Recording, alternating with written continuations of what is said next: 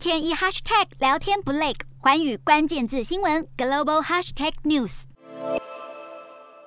乌俄开战初期就被俄罗斯拿下掌控权的车诺比核电厂，在近日传出断电消息。虽然俄方表示目前电力已经恢复，但外界还无法证实此说法。乌克兰境内的核能相关设施成为了这场战争的重点标靶。究竟出于什么理由，让普丁执意要占领乌国的核能工业呢？根据《华尔街日报》分析，最显著的原因就是美国正在吞食俄罗斯的能源出口市场。乌克兰现行的十五座核子反应炉当中，有六座的燃料是由 Westinghouse 提供。Westinghouse 是美国供应商，它在美国政府大力支持下，正在逐渐取代俄罗斯的核燃料供应地位。不止燃料供应，乌克兰与美国制造商 Holtec 合作，为车诺比核电厂提供了一种能安全存放核废料一百年的技术。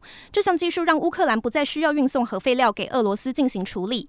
以上种种都让俄国企业每年面对数亿美元的损失。更重要的是，美国与乌克兰在去年签下协议，要于接下来的二十年内在乌国建造至少五座新的核子反应炉，这代表着超过千亿美元的潜在价值。而乌克兰显然不打算让俄罗斯分一杯羹。普丁入侵乌克兰，嘴上喊的理由是支持并协助乌东独立，但他的军队不断锁定乌国境内的核能工业，先后占领车诺比和扎波罗热核电厂，其实也是在夺回核能业务背后的巨额珍贵价值。